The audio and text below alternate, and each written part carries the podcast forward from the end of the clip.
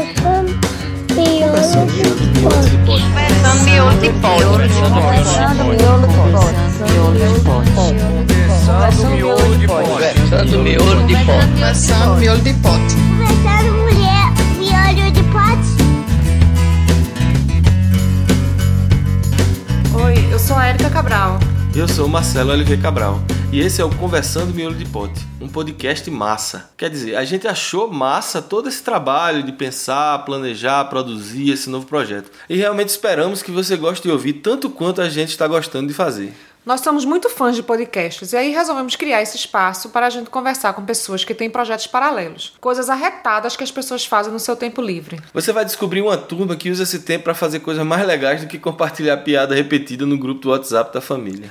O Conversando Miolo de Pote vai ser quinzenal e se você achou estranho o nome do podcast, provavelmente não é nordestino. Por isso a gente vai fazer sempre uns parênteses de vez em quando para explicar as palavras da cultura nordestina que a gente fala por aqui. Inclusive comparando as diversas regiões, porque a minha família é do Ceará, mas a de Érica é lá de Pernambuco e eu também morei lá um bom tempo. Beleza, Marcelo, mas então, para começar, explica aí por que Conversando Miolo de Pote. Desde que eu me entendo por gente, eu ouvia minha mãe dizer assim: Fulano tava conversando miolo de pote. Ah, eu ouvi muito essa expressão também. Para todo mundo entender melhor, deixa eu explicar primeiro que miolo tem dois significados populares. É, assim, significa meio, centro, o interior de alguma coisa, né? Mas também significa cérebro, né? O miolo da cabeça, que é o que tá dentro da cabeça. Então, pelo que tu tá falando, miolo de pote significa conversa vazia, já que o que tem no miolo do pote é o vazio. Oxe, e a gente vai só conversar besteira aqui, é? Pelo contrário, se o ouvinte é atento, ele percebeu que o logotipo do podcast já traz uma ideia diferente para esse nome.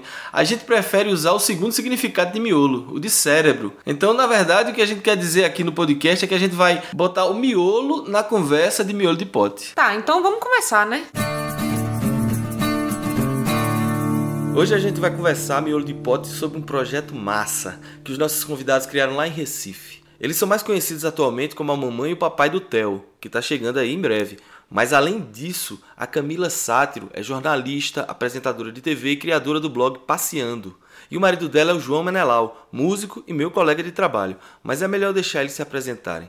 Camila, conta um pouco aí da tua história para a gente começar essa conversa. Então, é, oi para todo mundo. É, eu sou jornalista formada pela Universidade Católica de Pernambuco e mas nunca atuei no jornalismo factual mesmo. Eu sempre atuei no, na parte de entretenimento, matérias de produção, matérias mais produzidas, já e sempre na TV. Eu comecei como estagiária, como repórter, e aí hoje em dia a vida me levou pro, pro lado do infantil. E hoje eu apresento um programa infantil na TV Jornal, que é uma TV local aqui de Pernambuco. E apresento esse programa. Tem um blog, como você falou, Passeando, que é uma paixão, assim, eu escrevo como hobby, não é nada profissional, mas como eu amo viajar, para mim é a melhor coisa, assim, o dinheiro mais bem investido. Eu, e como eu gosto muito de escrever, sou jornalista, então eu unia as duas coisas e escrevo no Passeando sobre minhas viagens, dicas de passeio. E aí fiz, depois que entrei para esse universo infantil por conta da TV, eu fui me aprimorando e fiz um curso de contação de histórias. E aí criei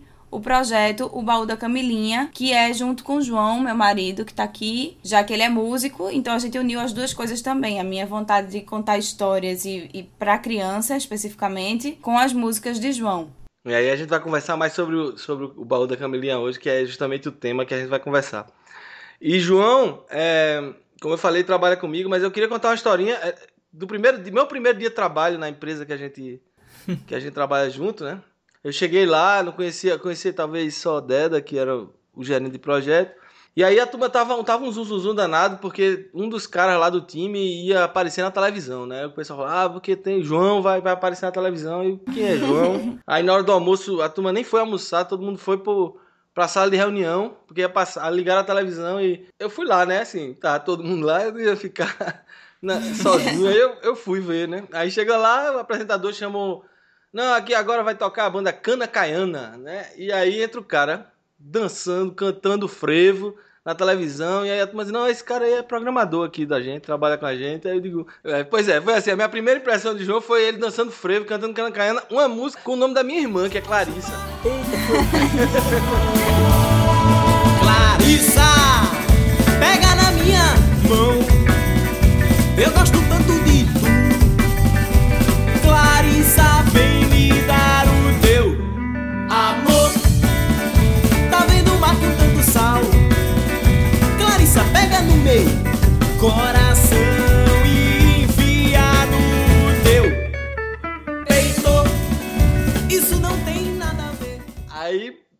pronto, aí foi daí, né? Assim, e aí, João, o que mais que tu gosta de fazer? A Cana Caiana já não é mais tua banda, né? Tu tem outras É, é. Eu já, nesses negócios de banda, já comecei, já toquei banda de brega, banda de forró, banda de, de frevo, que foi a Cana Caiana. Aí hoje em dia eu tenho, eu tenho a Semente de Vulcão, que é uma banda que toca um rock and roll meio psicodélico, meio regional de Pernambuco. E inclusive a gente tá até em turnê agora. Nesses finais de semana de julho, agosto, setembro, a gente tá meio dando uma rodada pelo Nordeste. E, e pronto, é é assim, sempre tive essa, essa vida paralela de, de músico, né? Massa. Pois é, aí a gente vai falar outro dia, talvez outro programa sobre o semente. O semente é outro, outro assunto que eu quero conversar com você. Mas, mas hoje a gente vai falar mais com a Camila, com, com esse projeto do baú da Camilinha, que eu achei massa quando eu vi no Facebook algumas postagens, algumas fotos. Aí eu disse, pô, legal, assim, né? A gente tem uma geração agora que não é muito ligada nisso. Então, primeiro eu queria que vocês falassem como é, o que é o projeto, assim, né? O que é o baú da Camilinha. Certo. O Baú da Camilinha é um projeto de contação de histórias formado por mim e por João. E a gente tem realmente o baú e é como se ele fosse o protagonista, porque dentro do baú a gente tem várias histórias que a gente sempre diz no início da apresentação. Esse baú traz várias histórias legais para fazer as crianças é, viajarem, imaginarem, se divertirem junto com a gente. E aí a gente leva o baú pra, enfim, diferentes lugares. A gente se apresenta em livraria, a gente se apresenta em aniversário, em eventos infantis. Enfim, como eu falei, surgiu a partir. Na verdade, o baú da Camilinha surgiu porque num dos cursos de contação de história que eu fiz, a gente precisava, tipo, fazer a nossa apresentação final para um público. E aí eu, eu tava ah, não tão segura da minha, da minha história. Rapaz, ela tava aqui em casa quase chorando porque disse que não tinha nada de diferente na história que ela ia contar. É, eu queria um toque diferente na minha história. Eu não queria simplesmente contar a história como ela estava no livro. E aí eu cheguei e falei pra João da minha angústia. Aí João simplesmente sempre embarca nessas coisas, né? Pegou e tá certo. Aí quando eu fui me arrumar, tomar banho, quando eu saí, ele já tinha feito uma música pra história. E encaixou perfeitamente. E aí eu fiquei alucinada com a história, como se encaixou perfeitamente. E aí no outro dia já foi a apresentação. Isso foi bem de um dia pro outro. A gente montou junto uns elementos para a história. João ensaiou a, a música, a gente fez um ensaio em casa e no outro dia a gente se apresentou. E aí muita gente veio falar com a gente, que a gente dava super certo juntos. E aí foi como começou. Legal. E assim, que agora eu fiquei curioso. Curso de contação de história. Eu não lembro de ter ouvido falar nada quando eu morava aí sobre isso. Assim, quem é que dá esse tipo de curso? É, fala um pouco desse curso. Realmente não tem muitos, assim, não é tão divulgado, mas é, existe um curso de contação de história que é um curso de, de 13 meses, que eu estou ainda fazendo, que é o Zumbaiá, que é um curso bem longo, ele trabalha, enfim, a sua descoberta enquanto contadora de histórias, é bem legal. Mas esse primeiro curso que eu fiz, na verdade, foi uma oficina, que ela não acontece sempre, acontece esporadicamente, e eu fiz Que foi em- do pessoal do tapete voador. que foi né? do pessoal do tapete voador, que foi no, no em abril, mais ou menos, abril e maio do ano passado. E foi a partir dessa oficina que surgiu o baú da Camilinha, e aí eu tive mais vontade de me aprimorar enquanto contadora de história. E aí entrei pro curso do Zumbaiá, que começou em agosto do ano passado. E vou, vou me formar no Zumbaiá agora em setembro. Massa, depois tu manda o link pra eu botar no post quando publicar o, o programa, porque aí mais gente pode, pode conhecer e, e, e- e ir atrás. Que eu achei massa a ideia. Pois é, mas assim, como é, mas como é o momento da contação? Tu falou que tem um baú mesmo, aí você chega lá pra juntar a criançada, como, como é assim? Normalmente a gente é contratado, né, por algum lugar, assim, vamos dizer, uma livraria, um evento, enfim. E aí a gente chega antes do evento, monta lá o nosso baú, organiza as histórias, pluga o violão de João, liga os microfones, coloca tudo e já fica lá meio que à espera. E quando dá hora, as crianças chegam. E aí a gente sempre tem uma música inicial pra receber as crianças, pra começar a nossa apresentação. Depois da música, a gente sempre faz uma interação com as crianças, pra que elas entrem no clima e aí depois a gente começa as histórias propriamente ditas e a apresentação. Aí João tá aqui com o violão pra mostrar como é essa música de abertura, que é bem pequenininha. Ela é uma menina danada, muito divertida menininha, curiosa, alegre e engraçada essa menina, essa menina sempre com ela um baú cheio de historinhas. Música, alegria e brincadeira, esse baú é o baú da Camilinha. É o baú da Camilinha. É o baú da Camilinha. E é bom que essa música meio que dá uma chamadinha pra. pra... Pois é, a, a, a, criançada já fica ligada, né? E aí, Camila, tu falou que tem um momento de interação. Como é esse momento, assim, pra escolher a história? Como é que as crianças participam da contação? Elas, elas ficam só caladas ou, ou vocês, durante a história, buscam interação com elas? Como é Não, isso? a gente sempre busca a interação. É, no, essa interação que eu falei, na verdade, é porque no início, antes da gente começar mesmo a história, eu sempre faço uma, alguma brincadeira para dar uma quebrada no clima, dar uma descontraída, entendeu? E as crianças ficarem mais envolvidas naquele momento, esquecerem o mundo lá fora, vamos assim dizer. Então a gente sempre faz um aquecimento vocal, eu faço uma brincadeira de, com as palavras difíceis, como se fosse um trava-língua, mas não é um trava-língua, mas é, mas é um desafio para eles falarem algumas palavras difíceis.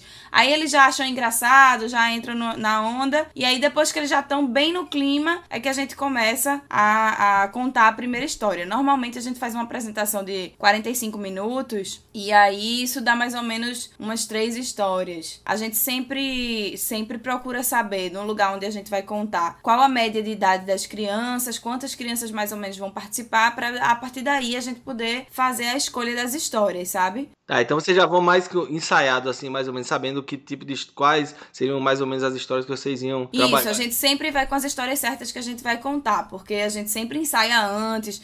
A gente, todas as nossas histórias, a gente tem as músicas de João, porque João compõe músicas específicas para cada história, não são músicas que já existem, são todas músicas dele que ele monta para cada história. E aí a gente também tem elementos que a gente pensa para aquelas histórias. Então, se a gente vai contar uma história que tem uma bruxa, a gente tem que levar o chapéu da bruxa. Às vezes ah, essa bruxa recebe uma carta, então a gente leva uma carta. A gente pensa em alguns elementos para enfeitar, vamos dizer assim, aquela história, apesar de que não é teatro. Então a gente não não, não são muitos elementos, é um ou outro mais para pontuar, porque na verdade a palavra se basta, né? A história uhum. ela deve se bastar. A criança precisa ter esse tempo de imaginar o que está acontecendo, porque se a gente ficar fornecendo todos os elementos naquela contação, deixa de ser uma contação e vira outra coisa. É, mesmo porque, assim, uma das coisas legais, eu, eu recentemente fiz um cursozinho de storytelling, é, mais focado com podcast, mas, mas, assim, uma das coisas que o cara falou lá foi, assim, a força da imaginação, né? Que o áudio, que a voz, que a história, ela tem quando não tem imagem, né? Quando não é televisão, quando não é teatro,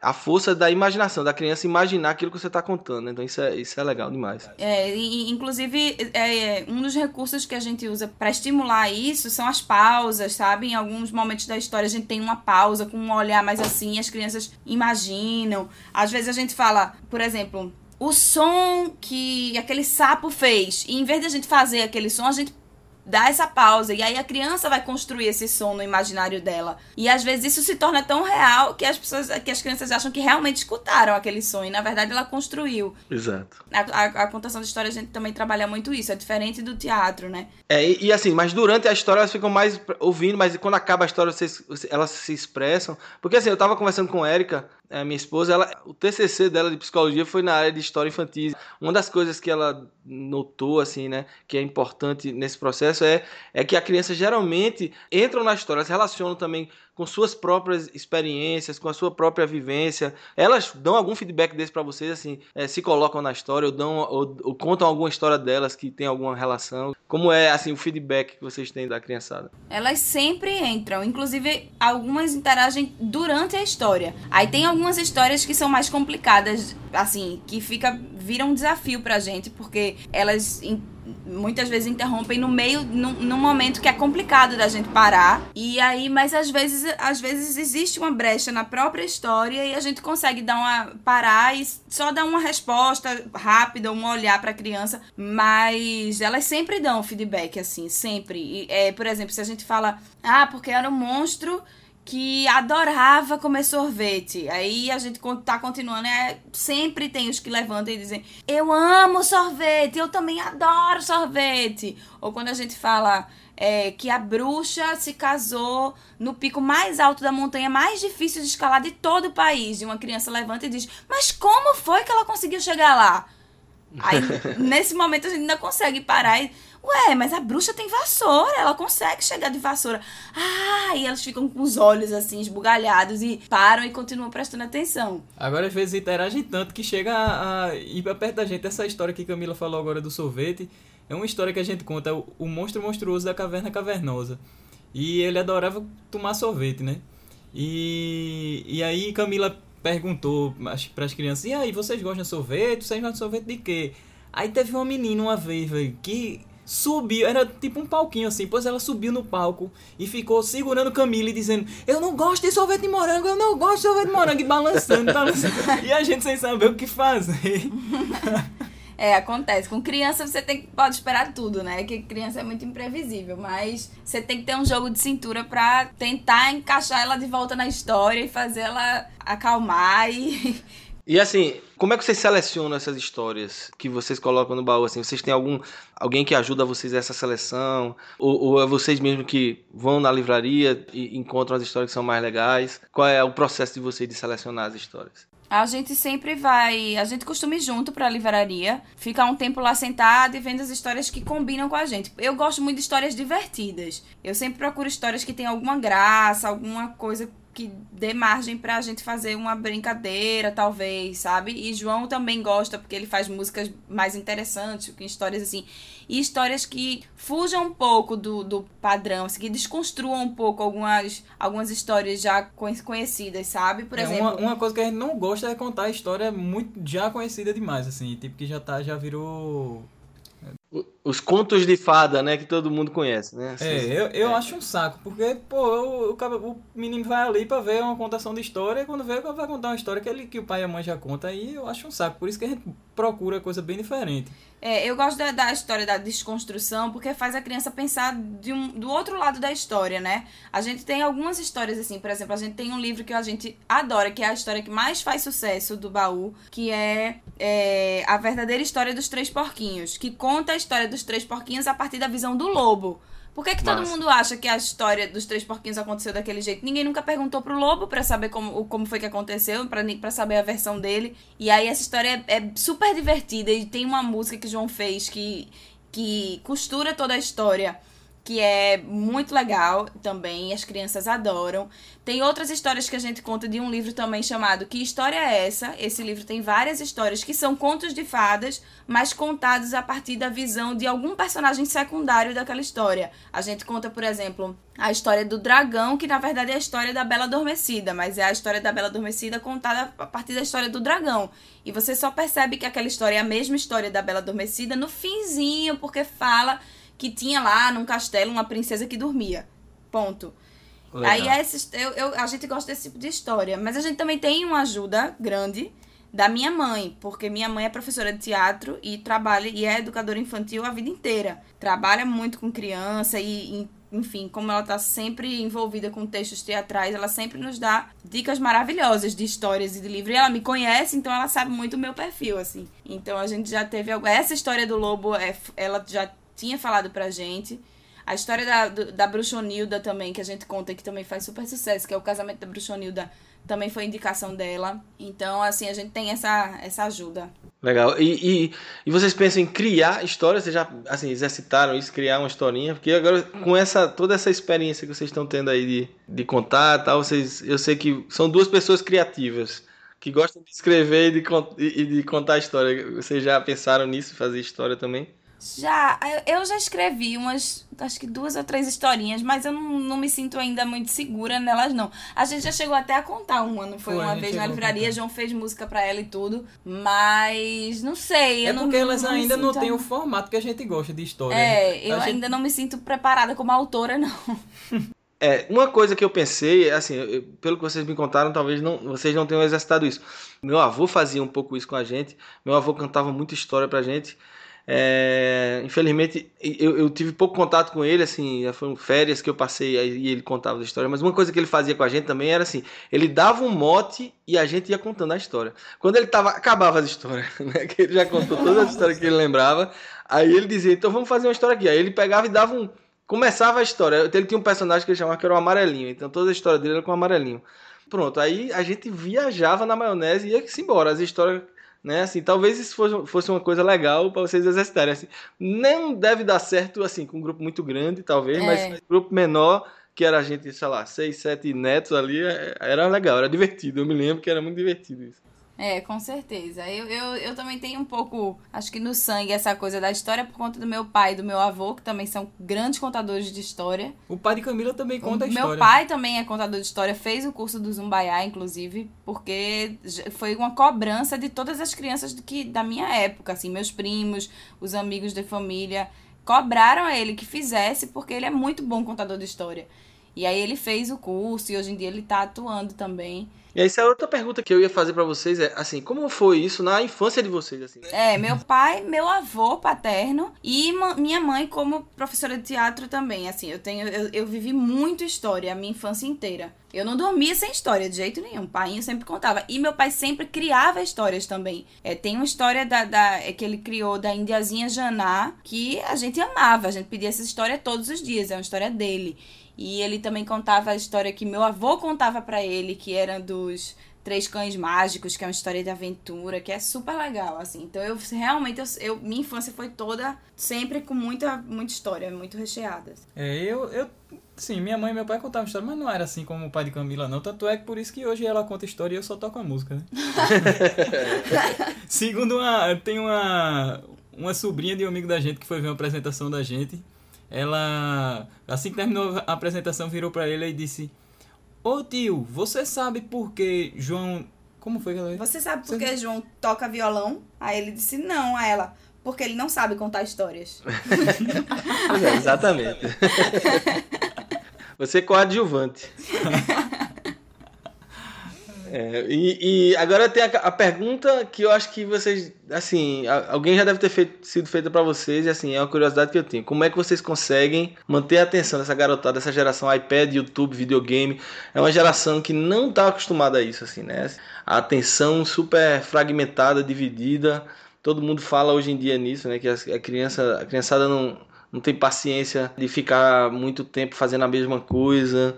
Como é isso? Como é isso pra vocês assim? Vocês sentem al- realmente essa dispersão ou, isso é lenda? Não, eu acho que não é lenda, não. Eu acho que existe realmente isso.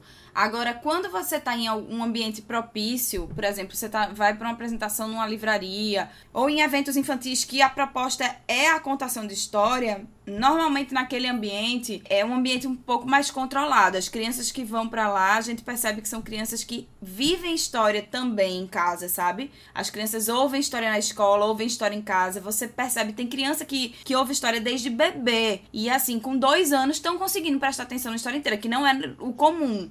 Porque as crianças, para se concentrarem durante tanto tempo de contação de história, elas normalmente são maiores, a partir dos 3,5, 4 anos. Mas nesses ambientes você percebe, é bem diferente da gente fazer uma contação num aniversário que tem muita Cama elástica, não sei o concorrência quê, de aí- brinquedos e tal. É, é, é- é bem. Aí é complicado, realmente. Mas nesses lugares que, que as pessoas vão para a contação de história, que o, o- a finalidade é aquele evento, é, normalmente são crianças que, apesar de viverem essa, essa, essa era tecnológica que a gente vive, são crianças também que vivem em casa. Você percebe que elas têm essa vivência com história, com livros, e um ou outro você também percebe que não tem, e que dispersam mesmo, e que Então, e ficam agoniados, alguns saem, alguns interrompem muito.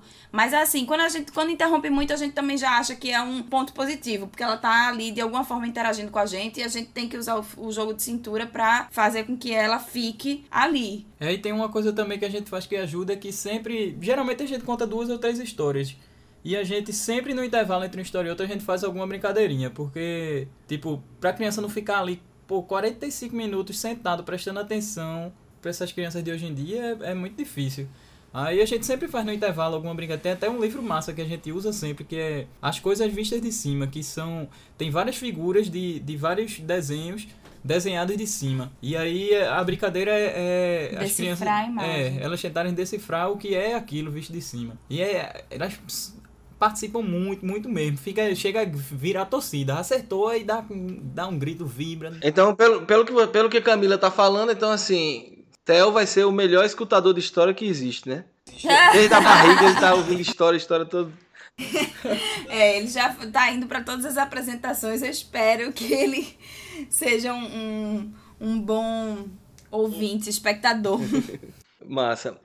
É, mas assim, eu, todo mundo que eu tô trazendo aqui pro Conversando Miolo de Pote, eu tô também conversando um pouco, é, o perfil, pelo menos dessa primeira temporada, vai ser, desses projetos, vai ser assim, sempre projetos paralelos, né? Vocês dois têm emprego em áreas, é, no, no caso de Camila um pouquinho relacionada, mas mesmo assim não é exatamente isso. E no caso de Menelau, ele é programador, engenheiro de software, não tem nada a ver com, com contação de história. Apesar de a gente ter umas user stories lá, né, que, que, ela se relaciona. Mas eu queria a opinião de vocês dois, assim, o que é ter um projeto paralelo, um hobby, um, um projeto, às vezes não precisa ser um hobby, pode ser uma coisa que, que dê dinheiro, mas que é um projeto paralelo, que não é a coisa que lhe sustenta, não é a coisa... O que é isso na vida de vocês? Vocês conseguiriam viver sem isso? É importante, não é? Ou uma coisa que tanto faz? Ai, é, eu não... É, não consigo me ver não, não tendo esse projeto paralelo mais. Eu sempre tive alguma coisa, mesmo que não fosse nada tão profissional, porque o baú hoje a gente é profissional, né? Assim, a gente é contratado, a gente recebe por isso e tudo mais. Mas até eu sempre tive blog, eu sempre tive procurei ter alguma outra coisa que não fosse só o meu trabalho. Eu acho que é, é uma forma de você fazer coisas que você gosta, é um cano de escape também, porque o trabalho acaba que vira uma obrigação e às vezes você cai na rotina, faz a, a mesma coisa todos os dias, da mesma forma. E nos seus projetos paralelos você tem a possibilidade de viajar, de você criar, de você fazer do seu jeito. E, e fazer também, às vezes você tá de saco cheio e não fazer. Mas ele tá ali, né? Pra te dar esse, esse suporte, às vezes até emocional, de você fazer É uma, uma válvula coisa. de escape, né? É, do, do, do jeito que você quer e aí com, seu, com sua cara e saindo da rotina, você não, não é muito mecânico. Eu acho que pra gente é, é- Hoje o baú é um projeto paralelo que pra gente é fundamental, assim. E a gente pensa, né? Tanto que a gente pensa à frente com ele. É, é um, um- Eu acho até que todo mundo que tem um hobby assim, eu- claro que o sonho seria viver do, do, do hobby, né? Mas eu, eu brinco às vezes de que é meio que um jogo de loteria. Você tem aquele hobby ali e quem sabe consegue que aquele hobby lhe sustente e, e, e lhe mantenha, né? E teve uma época que a gente tava assistindo um- uma série aí eu cheguei ao ponto de dizer, rapaz, não vou assistir mais isso não, que eu tô perdendo tempo de estar fazendo outras coisas aqui que eu, que eu queria estar fazendo em casa e não tô. É, a gente tá sempre. Eu, eu sempre, sempre busquei esse lado do, do escrever em blog é, é, essas as minhas vontades e muito do meu momento. Viagem é uma coisa que realmente pra mim é, é importantíssimo. Acho que viagem faz a gente crescer muito quanto pessoa. Então eu criei o Passeando. Eu tinha outro blog que é, hoje em dia tá desatualizado, enfim, que eu escrevia desmantelos meus, assim, coisas minhas. E agora com a maternidade, eu já tô criando outra coisa voltado pra maternidade. Então eu estou sempre fazendo alguma coisa que seja esse cano de escape para o que eu tô pensando, para o que eu tô vivendo, para o que eu tô sentindo. É, é legal assim, porque nem sempre as coisas terminam mesmo, assim. Eu tenho um bocado de projeto que, não, que comecei e não terminei, fiz fanzine de quadrinhos, fiz, né, com meus vai amigos. virando, vai virando paralelo do paralelo do É, paralelo. exato. mas, é mais, o importante é que a gente vai, é, né, tando, tando motivado, né? A questão maior é a gente tá tendo motivado, é massa. Pois bem, pessoal, assim, foi massa a conversa, eu gostei muito. Eu vou.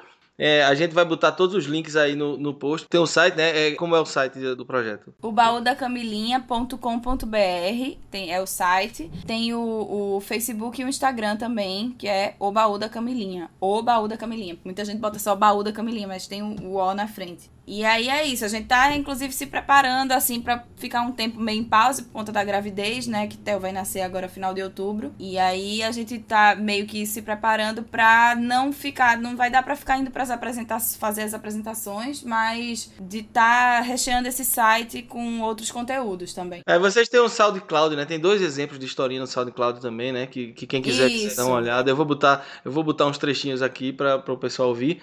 Elmer, o elefante xadrez, de David McKee. Era uma vez uma manada de elefantes. Elefantes jovens, elefantes velhos, elefantes altos, gordos ou magros. Elefantes de um jeito ou de outro, elefantes assim ou assado, todos diferentes, mas todos alegres e todos da mesma cor. Todos menos Elmer. Elmer era diferente. Elmer era xadrez. Elmer era amarelo, alaranjado, vermelho, cor-de-rosa, roxo, azul, verde, preto e branco. Elmer não era cor de elefante.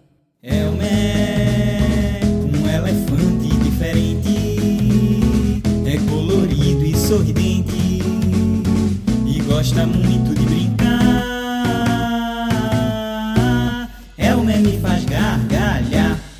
Quem quiser ouvir a historinha toda, tá lá no SoundCloud. Também é o baú da Camilinha. Acho que é fácil de achar se procurar no, no SoundCloud.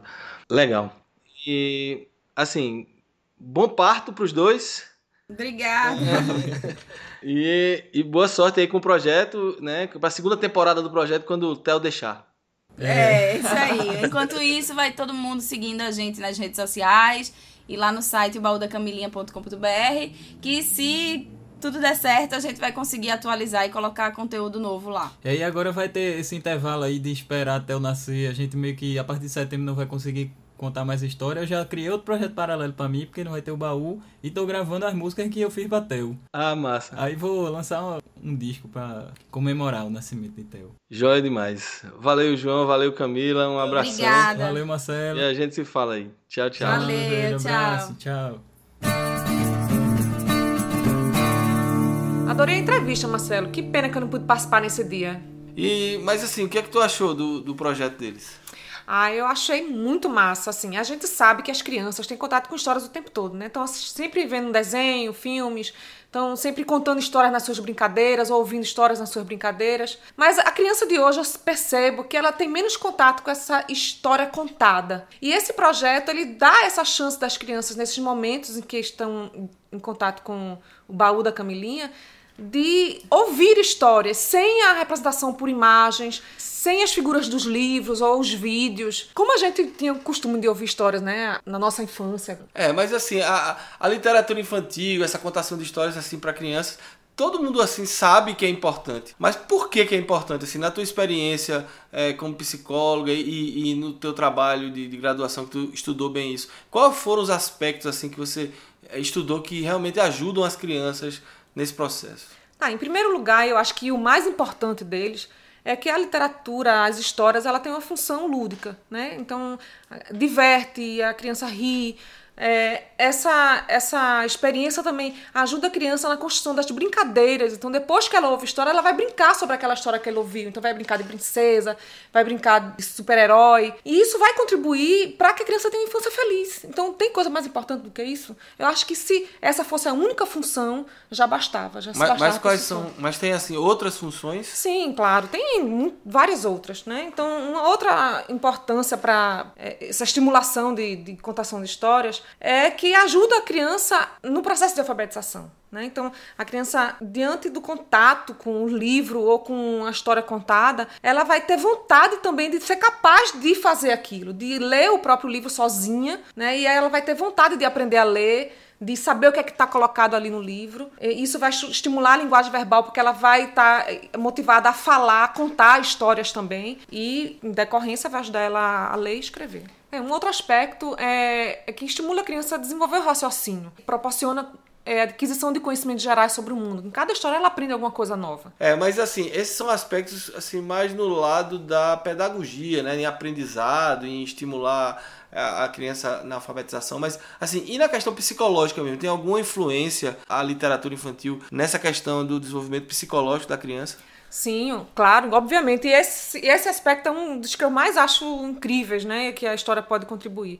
O contato com as histórias leva as crianças a uma maior compreensão de si mesma e dos outros, através da identificação com os personagens. Ela vai se identificar com a princesa, ou com a bruxa, ou com o super-herói, ou até mesmo com um personagem secundário, isso não importa. Mas essa identificação ajuda ela a entender os comportamentos que ela percebe nela mesma. Ao conhecer a si mesma, isso vai ajudar a criança também a encontrar significados na vida. Mas como é esse negócio de encontrar significados? Explica mais isso aí. Então, todo mundo precisa saber por que tá aqui, né? Pra que tá aqui, ter objetivo de vida, ter é, aspirações pro futuro. E a criança também precisa. E aí tem um psicanalista que eu gosto muito, chamado Bruno Bettelheim, que ele escreveu um livro chamado Psicanálise dos Contos de Fadas, e que ele diz que, à medida que a criança se desenvolve, ela precisa aprender a se entender melhor e aprender a se relacionar com os outros de forma satisfatória que seja significativo também para a vida dela, né? E ele diz que para facilitar essa aquisição de significado legados, é importante a experiência dela na vida como um todo, no contato com os pais, na- no contato com as outras crianças, com a família de uma maneira geral. E a literatura é um, um dos meios que a criança dispõe para ajudar ela também a entender é, a importância da vida dela no mundo. Mas a qualidade do texto faz alguma diferença ou, ou qualquer história ajuda nesse crescimento da criançada?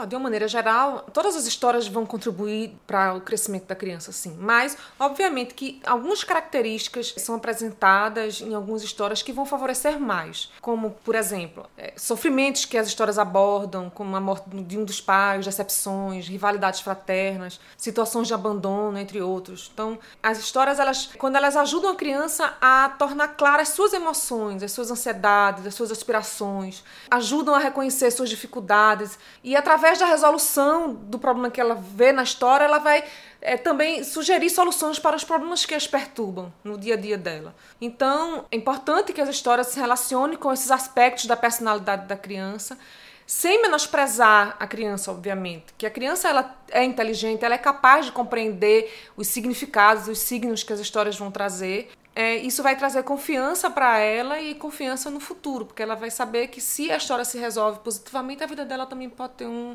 um resultado positivo, uma resolução positiva. É, mas assim, será que toda história vai ter que ter todos esses aspectos ricos de relacionamento, assim? Porque a história infantil geralmente é uma história pequena. Precisa ter todos esses aspectos para ser uma história boa? Não, obviamente não. Como eu falei inicialmente, quando a história ela diverte, ela já está exercendo uma função importante. Ela não precisa conter tudo isso. Então, mas é importante que a história prenda a atenção da criança, né? Que desperte sua curiosidade, que ajude a estimular a sua imaginação, para que de fato faça diferença, né? Desenvolvendo seu, seu intelecto, sua inteligência, suas fantasias.